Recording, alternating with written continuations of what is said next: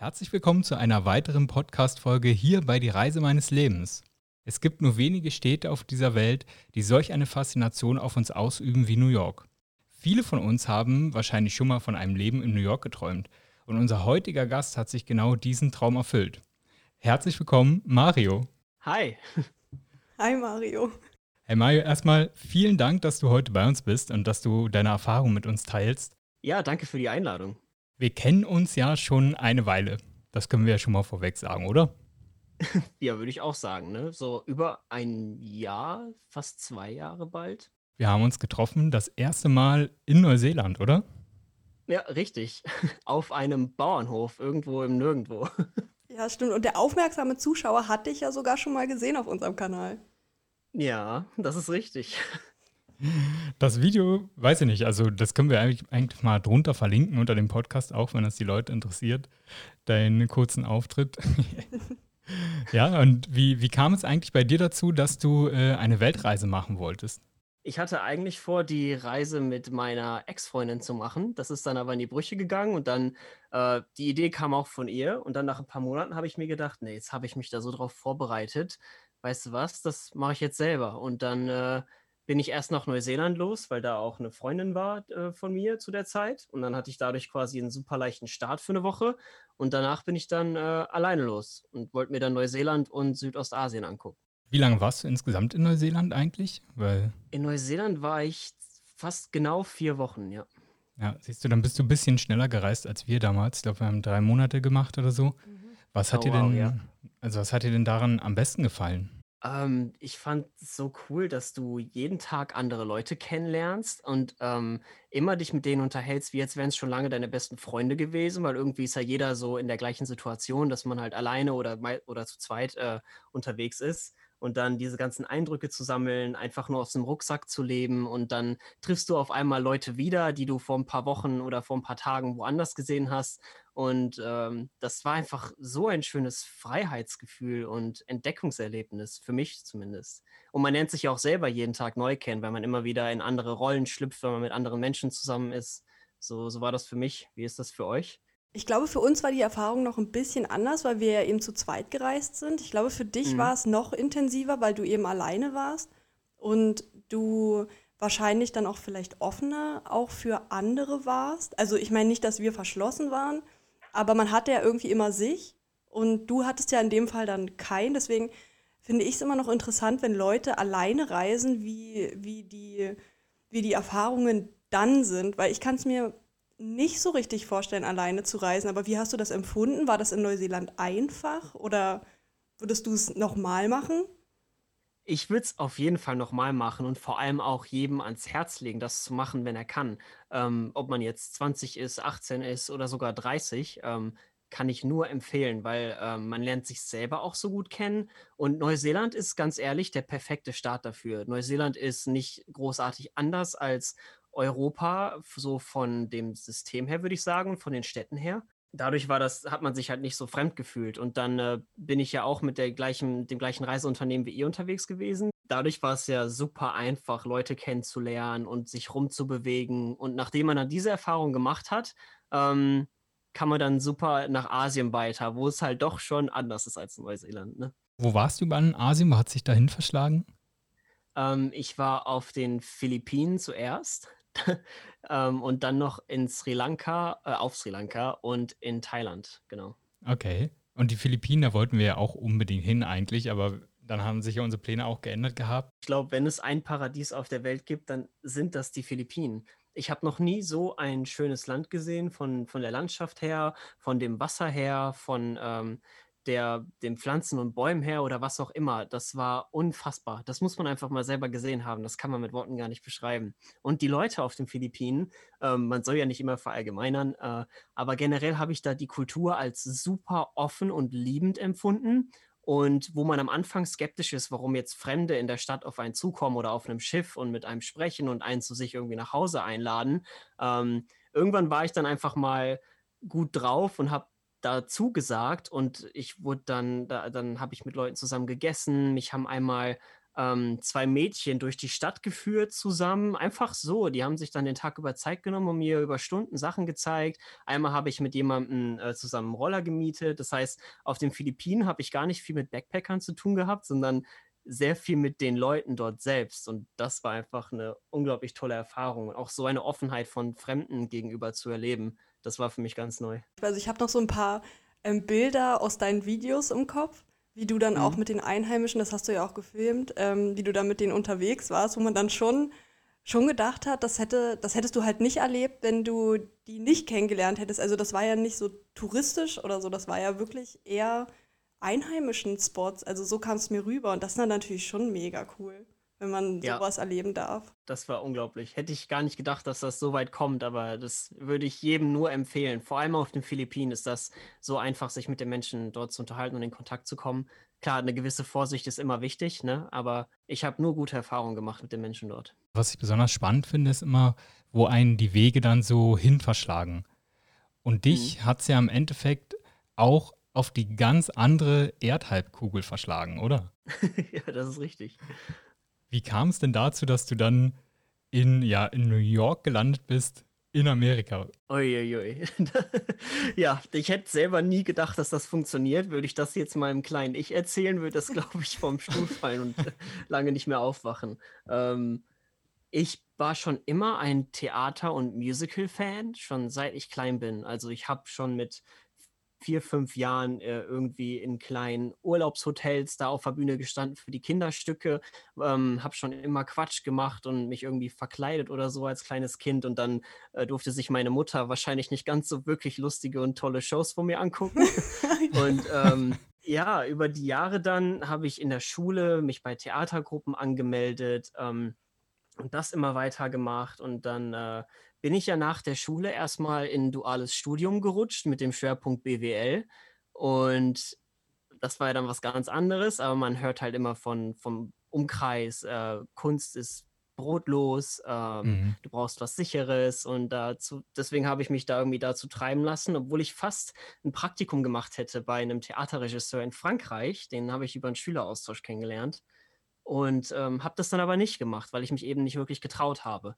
Und dann hat mich im Büro doch schon öfter immer der Gedanke wieder erwischt, äh, von wegen, ja, ich möchte eigentlich gerade tanzen oder was ist, ist, ist dieses Leben möglich, zu tanzen, zu singen und zu Schauspielern und das zu seinem Alltag zu machen. Und dann ähm, habe ich mich kurz vor Abschluss meines Studiums dazu entschlossen, mich einfach mal in Deutschland ähm, zu bewerben. Habe dann da auch das Feedback bekommen, dass die mich aufnehmen würden.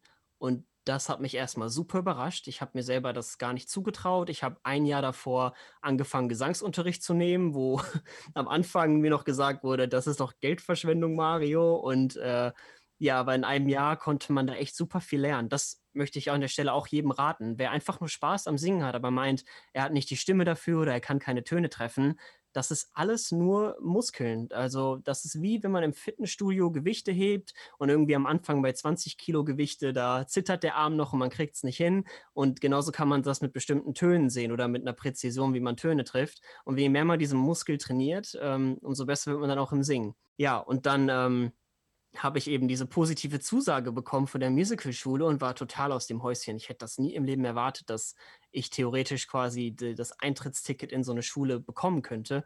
Auch wenn ich hier viel Theater gemacht habe und auch immer wieder gefragt wurde, ob ich Lust hätte, in dem kleinen Theater in der Gemeinde mitzumachen oder hier und da. Und ähm, dann habe ich online so eine Anzeige gesehen, vielleicht weil mich Amerika schon immer interessiert hat, von wegen Studiengänge in New York und bewirb dich dort und habe mir gedacht, hm, ach, weiß ich nicht. Und dann eines Abends habe ich einfach mal den Laptop aufgemacht und nach Musicalschulen in New York gesucht, weil ich mir dachte, okay, so, du gehst jetzt schon aus deinem sicheren Berufs Berufsweg raus und willst was Verrücktes probieren. Warum versuchst du dann nicht einfach das Verrückteste, was geht? Und dann habe ich eine Schule gefunden in Manhattan und habe mich da eben beworben. Und die haben einen dann nach Berlin eingeladen für ein Casting dort. Das heißt, dort musste man dann vorsingen und auch Monolog schauspielern. Und das wurde dann professionell aufgezeichnet und dann eben von denen ausgewertet. Und dann habe ich auf einmal ein bis zwei Monate später ähm, wo ich schon gar nichts mehr erwartet habe, plötzlich eine positive Zusage bekommen und habe das dann auf jeden Fall umgesetzt. Mega krass. Ich bin da also bin auch völlig begeistert von, muss ich ehrlich sagen. Das ist wirklich so, ja, eine Machergeschichte, kann man so sagen, oder? Und denkst du, dass ähm, zum Beispiel deine Erfahrungen, die du mit YouTube gemacht hast und da vor der Kamera gestanden hast, äh, dir ein bisschen geholfen haben, auch vor einer professionelleren Kamera gut dazustehen oder auszusehen? Absolut, muss ich ganz ehrlich sagen. Also ähm, die Bewerbung habe ich tatsächlich vor der Reise abgeschickt. Ähm, aber jetzt da, wo ich dann da war und auch im Unterricht war, ähm, hat das super geholfen, dass ich mich gezwungen habe, quasi für YouTube ähm, vor einer Kamera zu stehen. Das war auch tatsächlich mein erster Grundgedanke, warum ich die Sachen hochgeladen habe. Ich habe schon jahrelang immer Videos im Urlaub gemacht ähm, und die für mich behalten. Aber ich habe mir dann gedacht, okay, du gehst jetzt auf eine Reise, du möchtest das filmen und du möchtest Schauspieler werden, möchtest Darsteller werden, dann ähm, ja, da musst du die jetzt hochladen, Mario. Da hast du keine Wahl. Und das hat auf jeden Fall geholfen. Dadurch war ich viel lockerer davor, mich vor Menschen zu zeigen, zu präsentieren und einfach dann auch im Unterricht vor den Mitschülern äh, zu spielen und zu singen. Ne? Wie ist es denn eigentlich von Deutschland nach Amerika auszuwandern? Bist du jetzt direkt ausgewandert oder wie muss man sich das vorstellen? Also das ist nochmal ein ganz komplexes und schwieriges Thema. Also die amerikanischen Visa-Regelungen könnte man echt als eigenen Studiengang in Deutschland anfangen, muss ich echt so sagen. Das war unfassbar komplex. Ähm, man muss sich dann erstmal dort beschäftigen, welches Studentenvisum trifft auf mich zu, weil ähm, so jetzt einfach in die USA ziehen und dort arbeiten geht gar nicht. Da gibt es ganz viele verschiedene Bedingungen und Voraussetzungen und ich muss an dieser Stelle auch sagen, nichts, was ich jetzt sage, kann ich rechtlich versichern oder da bin ich mir sicher, dass das genau so stimmt, aber so habe ich es in Erinnerung. Ich konnte mich zum Beispiel für ein M1-Visum bewerben und das bedeutet dann, dass man eben in einem Konservatorium studiert und nicht an einer Uni. Und man darf dann einreisen und für das Studium da bleiben und hat danach dann die Möglichkeit, drei bis vier Monate in dem Studiumfeld zu arbeiten, aber nicht als irgendwas anderes. Und man darf auch nicht, während man Student ist in den USA, einen Job annehmen, außer es ist ein Job auf dem Campus selber. Okay, das hört sich schon extrem kompliziert an. Da war es für uns wirklich ein bisschen leichter, einfach in die Schweiz zu kommen, muss ich sagen. Und wie ist das dann? Also, ich stelle mir das jetzt vor, du kommst da an, du hast dein Backpack und jetzt stehst du da am Flughafen und wie bekommst du denn eine Wohnung? Also wie hast du das denn alles äh, gemanagt von Deutschland aus? Oh ja, ich habe versucht, das von Deutschland aus zu managen, aber das, äh, da kann ich eben nur abraten. Ähm, in New York ist der Wohnungsmarkt ganz anders. Meistens werden, so das war meine Erfahrung und auch die meiner Mitschüler, meistens wird eine Wohnung zwei Wochen frei, bevor du einziehen kannst.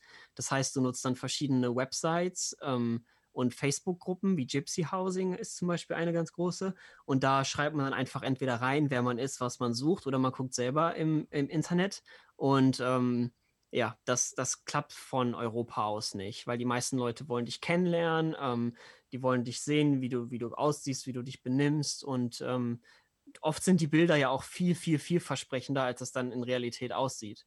Und ähm, vor allem als internationaler Student kann man sich gar nicht wirklich auf Mietverträge verlassen, weil die oft nicht an äh, Nicht-Amerikaner oder Leute ohne Einkommen oder Sozialversicherungsnummer vermieten. Das heißt, man mietet meist über einen anderen, der dann irgendwie die ganze WG mietet und zahlt dem dann einfach monatlich Geld. Und das kannst du übers Internet einfach nicht vernünftig regeln und da jemandem dann vertrauen. Ne? Also kann man sich das vorstellen wie eine Art Couchsurfing, was du da gemacht hast am Anfang? Also ähm, ja, ich habe, ich, also ein paar meiner Mitschüler waren mutiger, die haben sich einfach ein Airbnb oder ein Hotel für eine Woche genommen und dann jeden Tag zig Wohnungen und WGs besichtigt und das Beste genommen, was sie finden konnten.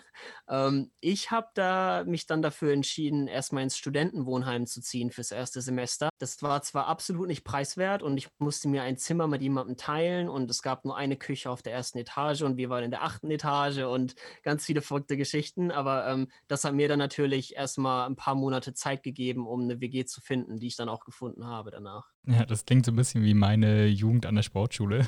Das klingt so ein bisschen wie Neuseeland. ja, oder wie Neuseeland-Hostels auf jeden Fall ja. auch.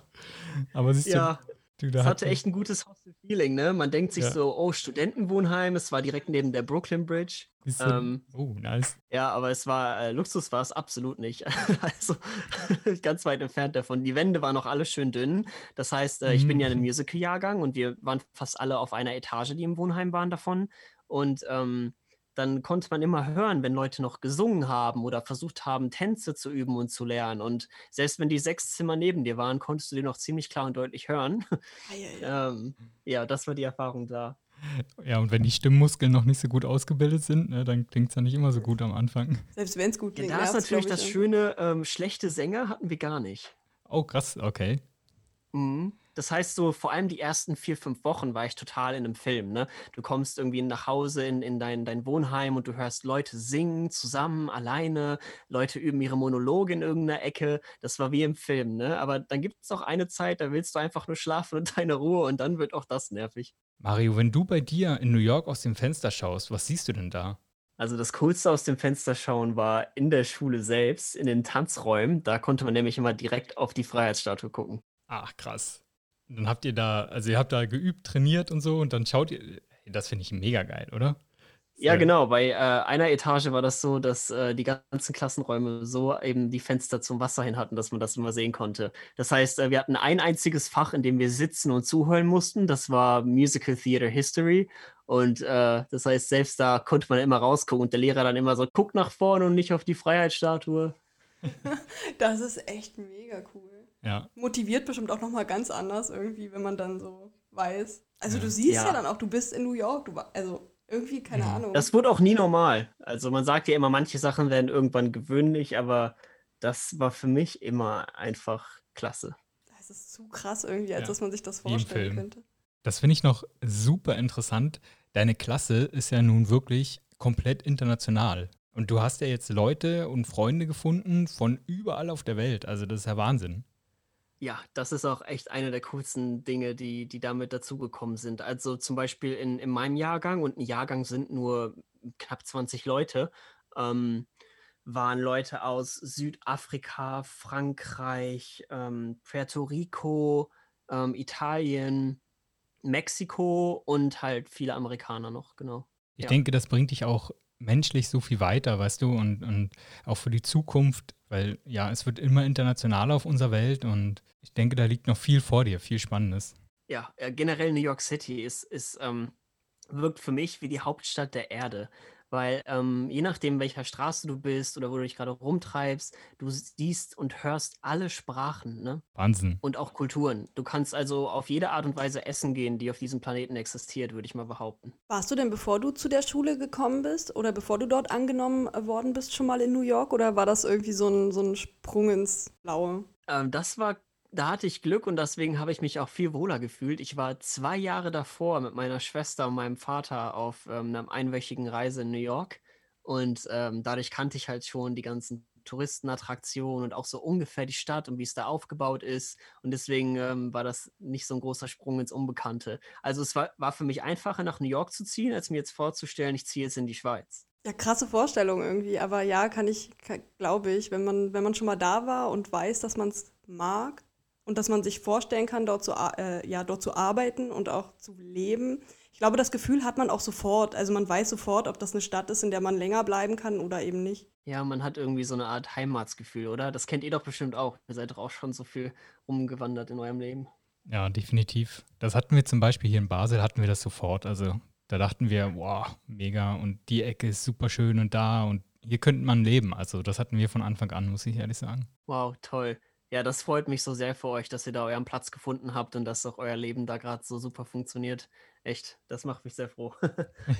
Vielen Dank, ja. Was für mich noch so eine Sache ist, wenn ich, also wenn du jetzt morgens aufwachst in New York, wie sieht dann dein Tag aus? Jetzt gerade wegen Corona ist das Ganze ja leider pausiert, aber ähm, damals der Tag war super, super voll. Also ähm, wir hatten oft, waren wir zwölf Stunden pro Tag in der Schule. Ähm, das heißt, ähm, du stehst morgens irgendwie gegen zwischen sechs und sieben auf, je nachdem, machst dich fertig und um kurz nach acht musst du dich dann immer los zur U-Bahn. Und der Unterricht beginnt dann um neun Uhr morgens. Das ist generell so eine typische Zeit in Amerika, mit der Arbeit anzufangen oder dass die Schule beginnt, also neun Uhr morgens.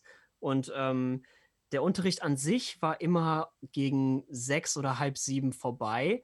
Aber wenn du es geschafft hast, in eine der Shows zu kommen von der Schule, hattest du danach dann Proben von 7 bis 22 Uhr und also von 19 bis 22 Uhr. Und ähm, Ja, das hat bei mir zum Glück geklappt. Also ich ähm, direkt an meinem ersten Schultag hatten wir eine Audition und dann Callbacks und äh, ich habe tatsächlich eine der Hauptrollen bekommen und war dadurch schon vom ersten Tag an super gut involviert und war dann echt jeden, jeden Tag von 9 bis 22 Uhr in der Schule. Ja, krass, das ist ja irgendwie auch eine Auszeichnung, oder? Also man, man ist dann schon stolz, wenn man dann den ersten Tag dort ist und direkt irgendwie sowas ergattern kann, oder? Das schafft ja dann nicht jeder, oder? Man ist auf jeden Fall super stolz und irgendwo denkt man sich auch immer, wann merken die denn, dass ich das gar nicht kann? Also man hat immer so, so eine äh, Stimme im Hinterkopf, die sagt, oh, oh, kannst du das denn wirklich? Haben die sich jetzt nur vertan?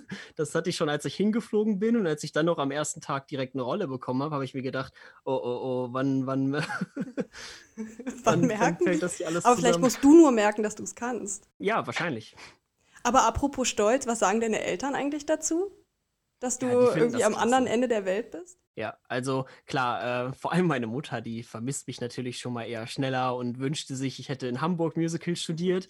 Ähm, ich aber sie ist dann zu einer Aufführung nach New York gekommen und seitdem auch hin und weg verzaubert von der Stadt. Und äh, meine Eltern finden das super, dass ich diese Möglichkeit wahrnehme, dort zu studieren und ähm, ja, unterstützen das voll und ganz. Ja, das ist cool. Wenn man die Unterstützung von den Eltern hat, kann man ja irgendwie alles machen und alles schaffen das hilft auf jeden Fall sehr. Die Show, wo du mitgemacht hast, wurde die dann auch aufgeführt? Ja, genau. Ähm, das Musical hieß Dirty Rotten Scoundrels. Das ähm, wurde, glaube ich, in Deutschland einmal oder nur ein paar Mal aufgeführt. Das war hier nicht so groß. Das ist aber ein, äh, ein Comedy-Musical. Und das ist natürlich super lustig. Das habe ich so noch nie erlebt, ein Musical zu, zu sehen und drin zu spielen, was aber einen Witz nach dem anderen hat. Und das heißt, das Publikum ist bei den Songs natürlich auch still, aber ab und zu wird dann laut losgelacht. Und es gibt auch viele Tanzchoreografien, die aber auch ultra komisch sind. Und ähm, ja, genau, wir haben dann zwei Monate geprobt und dann hatten wir vier Aufführungstermine. Und wie ist es denn eigentlich? In Deutschland ist es ja so, dass man oft mit äh, einem Studiumkredit äh, studiert oder BAföG bekommt im Endeffekt. Wie ist es denn in Amerika? Weil da greift ja wahrscheinlich nicht das deutsche System, oder?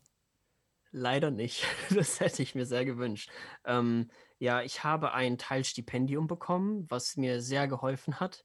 Ähm, und ansonsten kann ich einfach nur ganz glücklich und dankbar sagen, dass ich eben familiär da Unterstützung bekomme und auch Geld geliehen bekomme und das dann eben viel entspannter quasi wieder auch zurückzahlen kann, als wenn ich mir bei einer Bank hätte Geld leihen müssen. Ne? Wäre das nicht möglich gewesen, dann äh, hätte ich auch in Hamburg studiert. Ich habe ja irgendwie von dir erfahren, dass du sogar äh, eine eigene Firma gegründet hast wie man weiß, ist es als Schauspieler vor allem oder generell in der Kunstbranche nicht immer sicher, dass man wieder einen neuen Auftrag bekommt, dass man wieder Arbeit haben kann. Und äh, weil ich eben BWL studiert habe, einen Bachelor in BWL habe, ähm, war ich schon immer auch an Unternehmertum interessiert und ähm, habe mir dann jetzt gedacht, vor allem wo halt durch Corona man auf einmal doch so viel Zeit zur Verfügung hat, warum nicht selber probieren, ein, ein Unternehmen zu gründen und ähm, irgendwie ein cooles Konzept zu entwickeln und dann äh, ja, damit im Idealfall auch langfristig Geld zu verdienen. Und das habe ich dann mit einem Freund zusammen, äh, dem Robin, äh, jetzt probiert. Ja.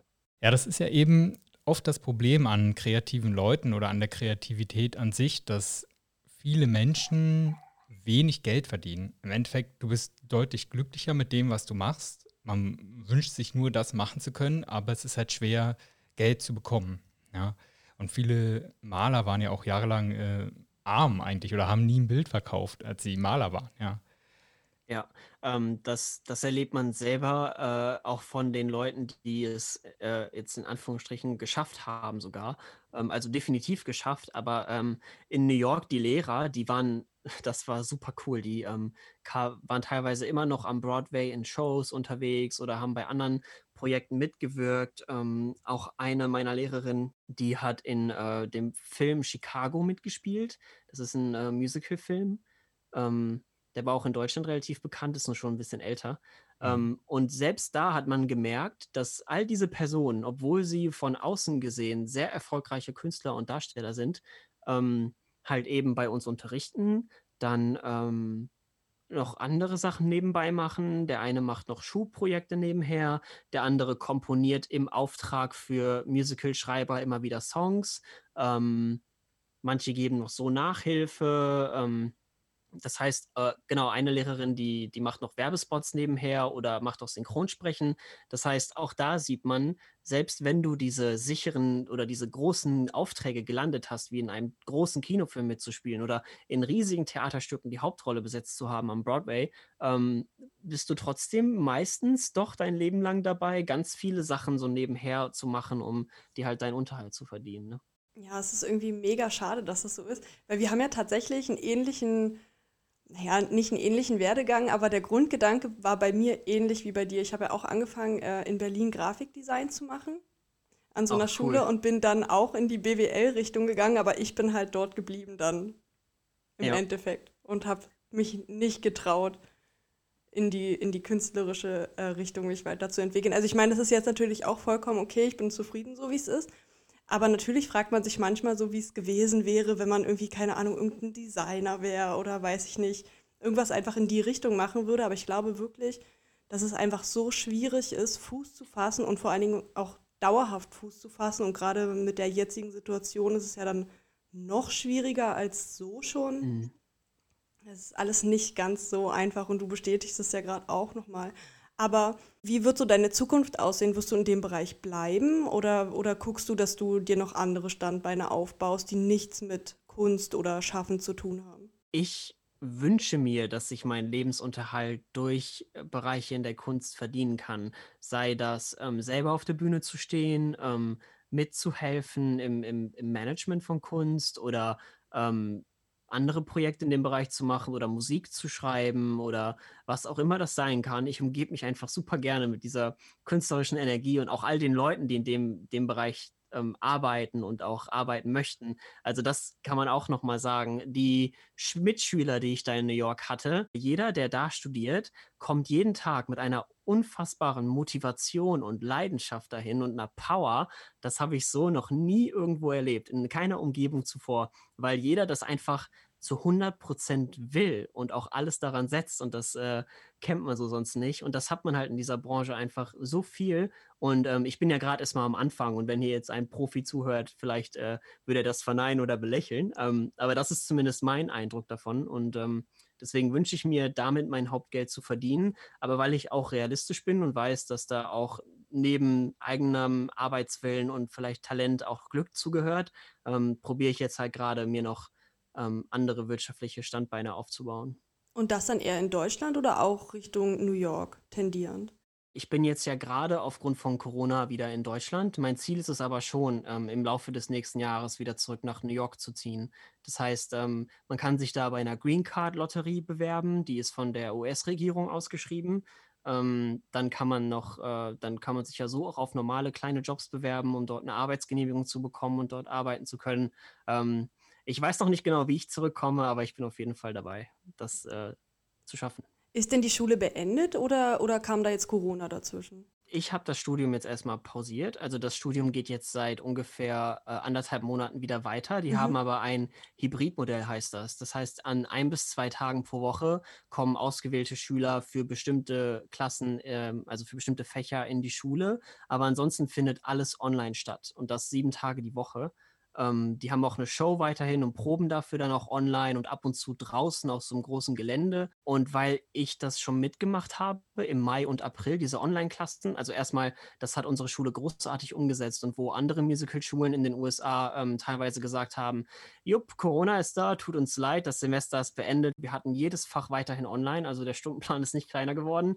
Trotzdem ist es natürlich nicht genau die gleiche Erfahrung, wenn man dann vor einer Kamera tanzt und bewertet wird oder man hat eine, ein Duett mit jemandem und versucht das auf Zoom mit Latenzen zu singen oder man ähm, spielt irgendwelche Szenen miteinander und spricht dabei in, im Endeffekt in eine Kamera. Das war für mich einfach nicht das Gleiche und ich habe mir auch gesagt, dafür ist mir das Geld in der Miete in New York und all die Kosten und Umstände, die man hat, dann zu schade dafür, dass ich dann fünf Tage in der Woche nur in meinem kleinen Zimmer in New York bin und äh, auch ja, draußen nichts machen kann. New York ist weiterhin auch noch in einer Art Lockdown und ähm, deswegen habe ich dann gesagt, ich mache nächstes Jahr weiter und ich darf dann ab nächstes Jahr im Sommer quasi das fortführen. Okay, na das ist ja perfekt, dass das so geht. Ich glaube auch, dass es dir dann im Endeffekt nicht so viel gebracht hätte, wenn, wenn Corona eben einfach dazwischen kommt und das die Erfahrung dann irgendwie einfach nicht die gleiche ist und das hat dann irgendwie so einen bitteren Beigeschmack, dann ist es natürlich umso besser, dass die Möglichkeit besteht, das dann später fortzuführen, wenn einfach die Situation es wieder zulässt.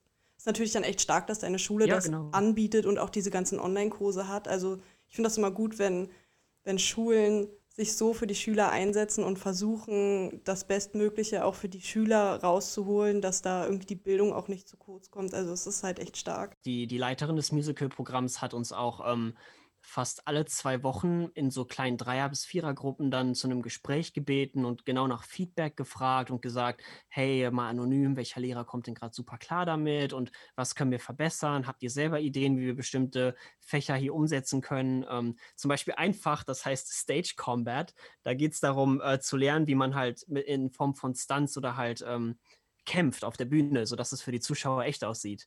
Und das hat in Person so viel Spaß gemacht. Und das war halt zum Beispiel das eine Fach, was dann online einfach nicht wirklich möglich war umzusetzen. Ne? Und da mussten wir da so Aufgaben machen wie ähm, mit einem Geist zu kämpfen im Zimmer und das aufnehmen und das musste realistisch aussehen. Und dann wurden die Videos alle nach und nach abgespielt und man sieht dann da seine Mitschüler, wie sie irgendwie in der Luft rumschlagen. Äh, also da waren noch viele, viele witzige Erfahrungen mit bei durch dieses Online-Format. Ne? Hast du, hast du eine Lieblingserfahrung, also generell, die du dort bisher gemacht hast? Das war ganz ehrlich direkt das Musical, wo ich am ersten Tag mitmachen konnte. Ich habe noch nie so eine professionelle Umgebung erlebt. Die, die Proben, die waren Tage, Wochenlang fast durchgeplant. Du wusstest immer, wann ist wer wo, in welchem Raum. Du hattest ähm, einen Regisseur, einen Regieassistenten, du hattest einen Musikregisseur, du hattest ähm, eine Bühnenmanagerin, ähm, dann gab es noch einen, einen Kost wie heißt das auf Deutsch? Ich kenne die ganzen Wörter gerade nur auf Englisch. Einen Kostümisten quasi. Mhm. Ähm, der sich um deine Kostüme gekümmert hat, all das und dann wurdest du halt immer angesprochen, auch Choreografin, dann noch ein, Dance Captain, das ist der Assistent vom Choreografen und je nachdem, wie das aufgeteilt war, wenn ich zum Beispiel mit einer anderen Hauptdarstellerin eine Szene hatte, dann waren wir beide in einem Raum alleine mit dem Hauptdirektor und der Assistent vom Direktor hat dann irgendwie eine kleinere Szene im anderen Raum angefangen zu coachen, dann haben die gewechselt, dann wurde man mal einzeln für eine Choreografie wohin bestellt und die wurde einem beigebracht. Und dann wusste man genau, okay, ähm, nach, ich muss jetzt irgendwie in den Mittagspausen in den nächsten zwei Tagen für die Probe übermorgen Szene 4 und 5 auswendig lernen und da irgendwie mir die Stellungen merken und so. Und ähm, man war einfach die ganze Zeit so gefordert und das Niveau war so hoch.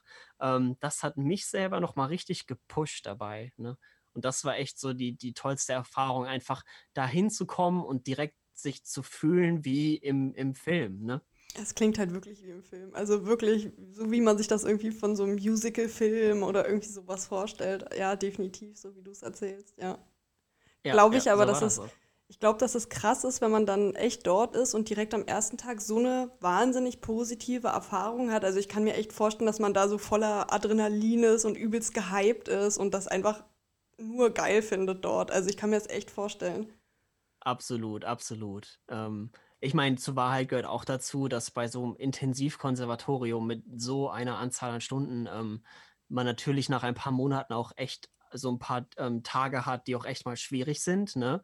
Und wo auch man einfach mit der Psyche total am Ende ist manchmal, weil es ist ja nicht so wie in, in einem normalen Job, dass du zur Arbeit gehst, um dich quasi oft auch abzulenken vom Privatleben, sondern vor allem in der Musical-Ausbildung geht es immer darum, seine Probleme und was einen beschäftigt oder was man in seinem Leben erlebt hat und so mit sich rumträgt das immer in jeder Szene und Songs und so zu verarbeiten. Und wir wurden vor allem ähm, im ersten Semester auch immer dazu angehalten, mit unseren Mitschülern, wir waren dann immer in so kleinen Zehnergruppen, äh, mit unseren Mitschülern zu teilen, was das von uns bewegt hat oder ähm, was wir da im Leben erlebt haben. Und ähm, ja, die haben am ersten Tag schon gesagt, am Ende dieser Ausbildung kennen euch eure Mitschüler mehr als eure besten Freunde und Familienmitglieder.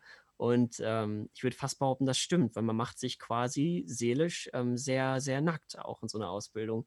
Und wenn du das halt dann über Monate lang machst und dich nie wirklich ablenken kannst, sondern es geht immer um dich selbst. Wenn Kritik kommt, ist die ja immer persönlich meistens, weil du, du benutzt ja nicht irgendwie wie ein Programm oder machst was und wirst für deine Arbeit so richtig kritisiert, sondern wenn dir jemand irgendwie sagt, das war nicht gut gesungen oder du, du schüttest dein Herz aus in der Szene und denkst, boah, ich habe jetzt gerade irgendwie sogar fast geweint in der Szene oder ich habe geweint und dann und dann halt zu hören so, ja, ähm, kannst du das nochmal anders machen oder das, das war nicht so gut. Ähm, Mhm.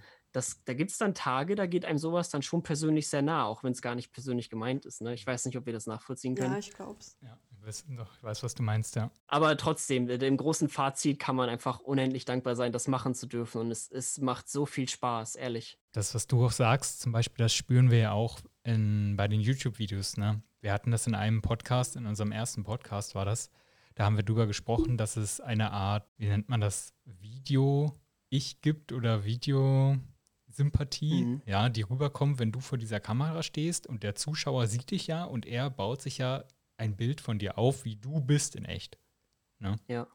was ja wahrscheinlich überhaupt nichts mit dem zu tun hat, manchmal ja, manchmal nicht, aber was der Zuschauer sich denkt. Und der macht oft an einem Satz, den du sagst, fest, was du für eine Person bist. Stimmt, ja. Na, und das spüren wir manchmal zum Beispiel in Kommentaren, wenn es da Hasskommentare gibt oder irgendwas Beleidigendes oder so. Echt, Ja. kriegt ihr da, kriegt ihr ab und zu so Hasskommentare? Ah, doch, doch, die gibt es schon auf jeden Fall. Ich habe jetzt bei dem letzten Video, was ich gemacht habe über Pro und Contra Schweiz, habe ich 70 Kommentare gelöscht. Boah.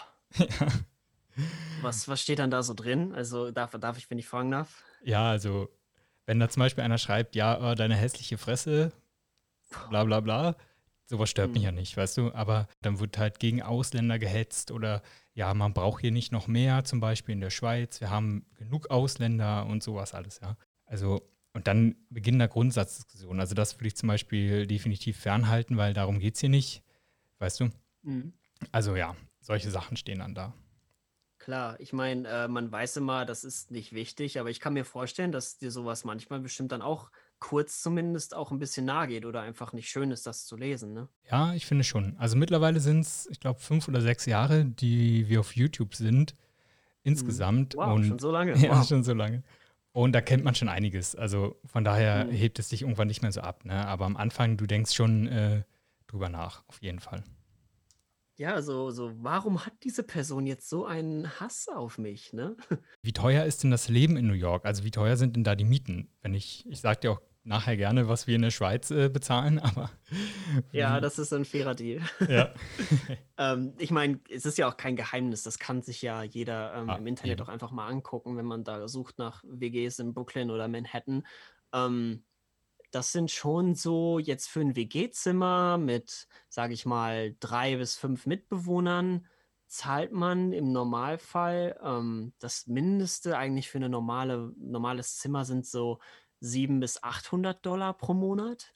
Und ähm, das geht dann natürlich hoch, weil ich habe, ich kenne äh, eine, die ähm, ein, eine Mitschülerin, die hat in Manhattan gelebt, ähm, hatte auch einen Balkon mit Ausblick auf die Skyline. Da geht dann so ein WG-Zimmer hoch bis zu fast 2000 Dollar pro Monat. Ne? Ähm, das ist so die, die Spanne im Prinzip. Wenn du so ungefähr fast eine halbe bis eine Stunde entfernt bist vom Stadtzentrum, dann kannst du so mit 7, 8, 900 Dollar rechnen und dann so näher an Manhattan sind das dann schon, oder auch in Harlem ähm, direkt da oben, da sind es dann so an die 1000 bis 1300 im Monat, ja. Aber für ein Zimmer, ja? Ja, ja, ein Zimmer. Okay. Wow. Also wenn man das hochrechnet, ist das schon extrem. Ja. Ja, das Oh. ist schon viel, ja.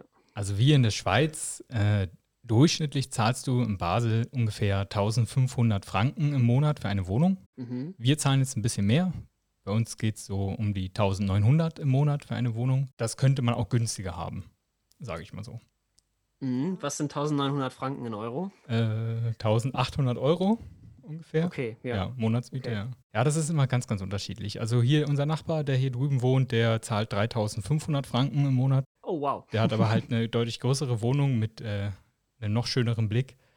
Das ist dann schon extrem. Aber es ist eben wie in New York, je nachdem, wo du wohnen möchtest. Ob du im Stadtzentrum wohnst oder ob du eher außerhalb wohnst, ist natürlich dann unterschiedlich. Also, ähm, ich habe jetzt mal kurz nachgeguckt. 1800 Euro sind ähm, heute zumindest äh, mit aktuellem Wechselkurs 2130 Dollar, US-Dollar.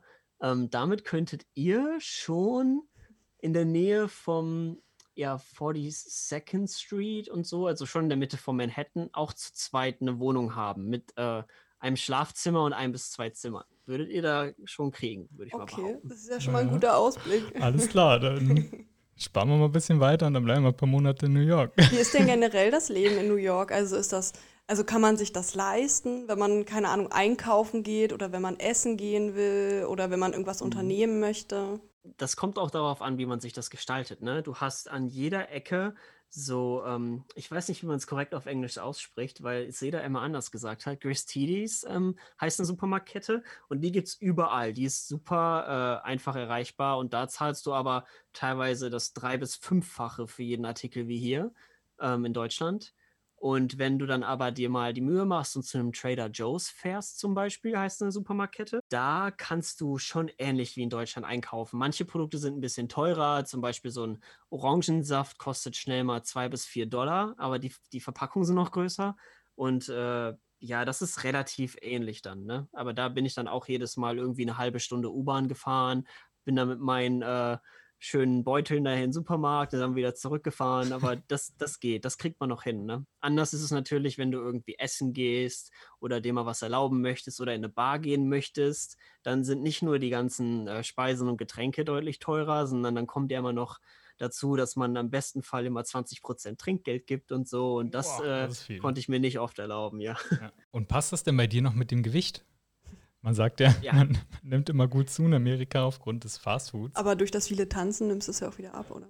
Exakt. Also ich glaube, dadurch, ich konnte so viel essen, wie ich will, dadurch, dass ich ja wirklich ähm, oft von frühmorgens bis äh, spät in die Nacht immer aktiv war. Und ob das jetzt nur Tanzen ist, ich glaube, selbst wenn man sich die ganze Zeit bewegt und singt und Sachen macht und dann, äh, dann verbrennt der Körper einfach konstant Kalorien, würde ich einfach mal schätzen. Ne?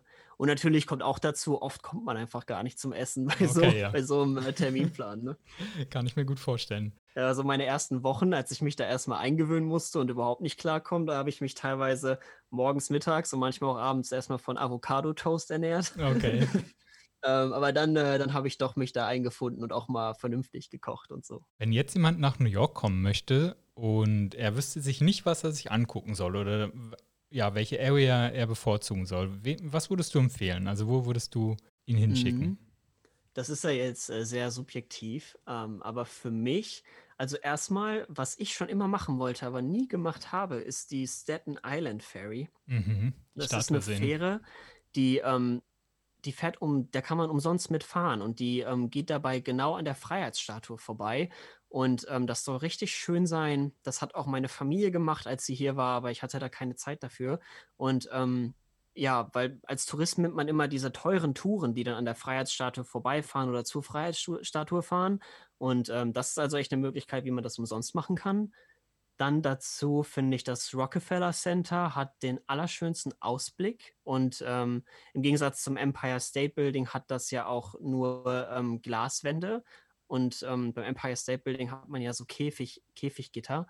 Das heißt, man kann dann vom Rockefeller Center auf das Empire State Building, auf den Central Park, aufs äh, One World Trade Center, auf die ganze Stadt gucken und ähm, das kann ich auf jeden Fall nur empfehlen. Joggen im Central Park ist ein cooles und tolles Erlebnis. Ähm, ja, und einfach mal in irgendeinen Stadtteil nach Brooklyn zu fahren und sich mal anzuschauen, wie, wie dort gelebt wird, ist auch auf jeden Fall eine Empfehlung wert. Und ähm, als letzter Punkt für, für einfach mal eine richtig coole Nacht und so mal richtig coole Bars und Restaurants zu sehen, da empfehle ich das Viertel Soho, heißt das, S-O-H-O. Ähm, da ist wirklich immer was los und ähm, ja, das macht schon echt Spaß, sich da rumzutreiben. Hört sich sehr, sehr gut an. Mario, wir werden dich ja bald mal besuchen. wir hoffen ja, äh, wir haben ja eigentlich gehofft, wir können dieses Jahr schon mal zu dir kommen und Manhattan sehen, aber ist ja leider nichts geworden. Ja, da, da wäre jetzt ungefähr das zweite, also nee, das doch das zweite Musical in diesem Jahr dann aufgeführt worden und äh, ja, schade, schade, ne? So kommt doch alles anders. Hm, Auf jeden Fall. Wenn die Leute dich weiter verfolgen wollen, wo können sie, ja, wo können sie das denn? Auf Instagram unter The Mario Greiner, vielleicht packst du das ja auch noch in die Beschreibung Auf jeden oder so. Fall. Wenn alles gut läuft, kann ich auch meinen YouTube-Channel wieder neu aufbauen und der heißt dann einfach Just Mario zusammengeschrieben. Ja, perfekt. Ich werde das auf jeden Ja. Fall alles äh, drunter verlinken. Und wenn ihr natürlich Lust habt, dann folgt Mario da gerne. Wenn ihr möchtet, dann abonniert natürlich auch unseren Podcast, wenn euch die Folge gefallen hat.